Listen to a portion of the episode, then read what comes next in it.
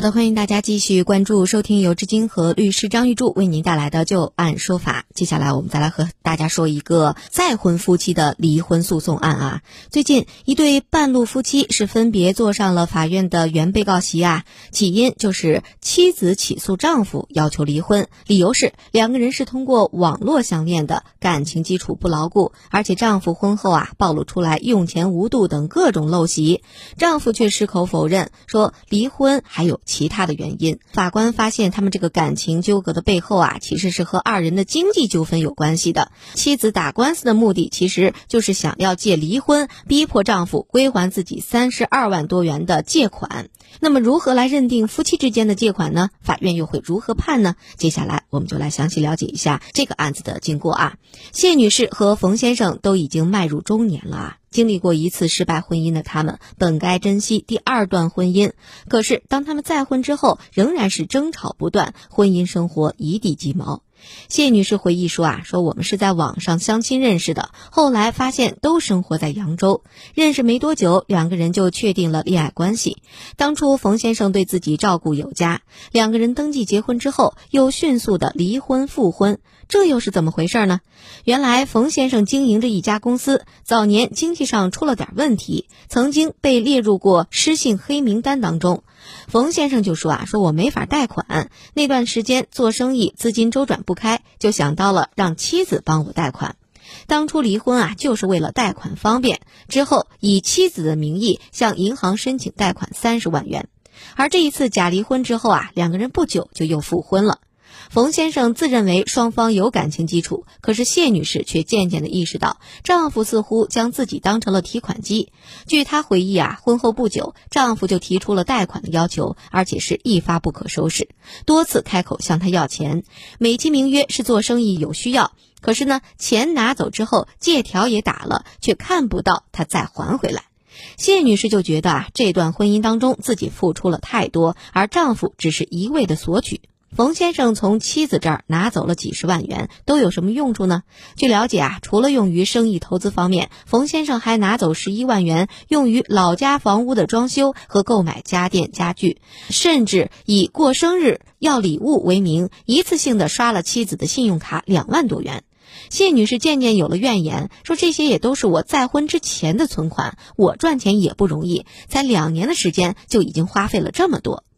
因为是再婚夫妻啊，再加上婚前又有各自的小孩，早在结婚之前，谢女士就和冯先生有过约定，今后在一起的时候尽量遵守 A A 制的约定，涉及到个人消费方面的各用各的，涉及到共同开销方面对半分，避免矛盾。而事实上，冯先生婚后是频繁的借钱，早已经打破了先前的约定。谢女士多次向丈夫催要欠款，冯先生和妻子约定以分期还款的形式，每个月给妻子转账一万一。向妻子借的十一万元，冯先生陆续还了六万。可是呢，谢女士向丈夫抱怨说：“这点钱哪够啊？三十万元的借款，不得已我把房子卖了还钱了。”那冯先生的态度不再像以前那么积极。他说：“说现在受到疫情影响，生意大不如前，各种开销也很大，还钱的事情等以后再说吧。”眼看着借给丈夫的几十万都没有办法收回，而且双方的关系不再融洽，谢女士就想到了离婚。她来到了法院，一纸诉状将冯先生告上了法庭。而法院开庭审理这个案子的时候，谢女士称说希望法院判决两个人离婚，并且要求被告冯先生偿还自己三十二万多元的借款。而冯先生承认借款属实，但是又表示说自己一直在尽力偿还，说我们感情没有破裂，我不同意离婚。法院经过审理查明，原被告双方在二零一九年春节是在相亲平台上相识的，双方都是二婚。原被告婚前及婚后初期感情还可以，近期是因为家庭琐事、经济问题产生了矛盾。现在原告以夫妻感情破裂为由诉到法院，要求离婚。那么法院认为，原被告之间是合法的婚姻关系，受到法律的保护。原告主张夫妻感情已经破裂，但他所提供的证据没有能够证明存在着导致夫妻感情破裂的情形，因此法院对于原告离婚的诉讼请求是没有支持。而至于原告诉请的被告归还借款三十二万。如属于夫妻共同债务分割，因原告离婚的请求没有得到支持，所以呢，本案当中不处理。如果属于借贷的法律关系，那么当事人应当另案处理，所以本案不予理涉。法院对于原被告双方的婚姻基础、婚后感情、要求离婚的原因以及夫妻关系现状等进行了一个综合分析之后，认为原被告之间的夫妻感情还没有完全破裂，有和好的可能，最终判决驳回了原告谢女士的全部诉讼请求。那么夫妻之间啊，互相借钱且打下借条的情况并不少见。那么夫妻之间这个债务关系是不是能成立呢？如果张律师您给这个案子当中的谢女士出出主意，她这个钱您觉得她还能要回来吗？首先说能不能要回来是另外一个问题，法院支持不支持是一个实质性的问题。他之所以离婚，他是基于一种错误的认识。他认为呢，夫妻财产属于在婚内所得的财产都是夫妻，都是夫妻共同财产。那么在婚内我要起诉他，要求要这些钱，那么法院呢不会支持，因为你没有离婚。其实呢，这个东西呢不能简单的这么来理解。也就是说，他为了打这个官司，打离婚官司，其实主要就是为了要钱的事儿。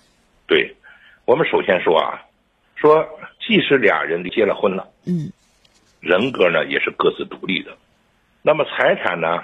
在婚内如果没有约定，所得的财产呢为夫妻共同财产，在婚前的财产呢属于个人财产。如果婚内有约定的话，那么呢实行 AA 制，财产呢各是各的。所以说呢，作为妻子来讲，首先要证明第一点，这是我的婚前财产。嗯。第二点呢，他把我婚前财产借去了。第三点呢，他用以经营，因此呢，我要求他予以偿还。张律师，怎么证明这个钱是我的婚前财产呢？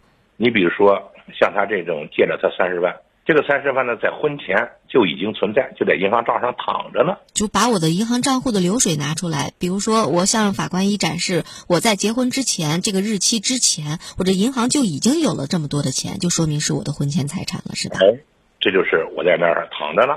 或者说，他以前给我打过借条，后来呢，结婚之后他把钱还给我了。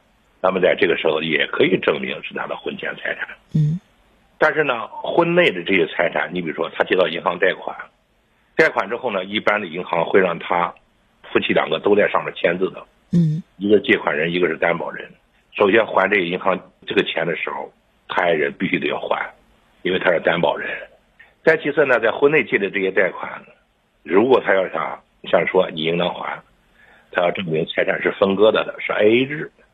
如果证明不了，那么在这个时候呢，恐怕要还的这些钱就困难了。因此呢，这也是他要坚决离婚的一个理由。而且，您看他这个为了让自己的这个妻子能够从银行把钱贷出来，他们还假离婚过。相当于就是我先离了婚，这样的话呢，我的妻子就可以去银行贷款，把这个钱贷出来，贷出来我来用。在此之后，我们再结婚，相当于妻子贷出来这个钱的这个时间段，他们两个是属于离婚的状态的呀。对，要是属于离婚的这个状态了，那是他妻子个人的债务了。哎呀，那我觉得他妻子够郁闷的。那到时候如果要说不清楚的话，这笔钱就相当于是他自己的一个个人贷款，他得自己还这笔钱了呗。没错。所以说，二婚夫妻呢，就带来经济上的这种痛苦或者困扰。嗯，那怎么能够保险一点呢？让他写上借条，写的清清楚楚、明明白白的这个借条可以吗？借条他还不了，有什么用呢？是吧？关键是他能不能还款，有没有这个能力？那张律师，您看，如果这个男方一直就说我没钱，就还不了，那这钱就打水漂了吗？打什么水漂啊？女的还呗。啊，对，就是意思就是说，这个男的一直说我没有钱，那所有的钱债务相当于都在这个女方身上了呗？对呀，没错啊。所以说，二婚夫妻借给别人钱的时候，借给自己丈夫的时候，真的也得慎重。